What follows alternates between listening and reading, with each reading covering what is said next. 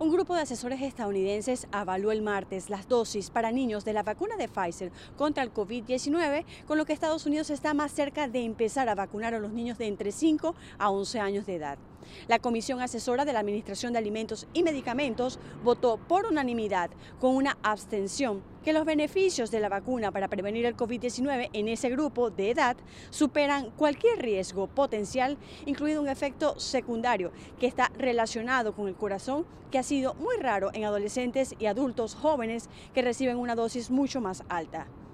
En otras informaciones, ejecutivos de las redes sociales TikTok, Snapchat y YouTube enfrentaron este martes en Washington los señalamientos de una subcomisión senatorial que busca imponer nuevas regulaciones a las plataformas digitales en las que convergen millones de usuarios, muchos de ellos menores de edad.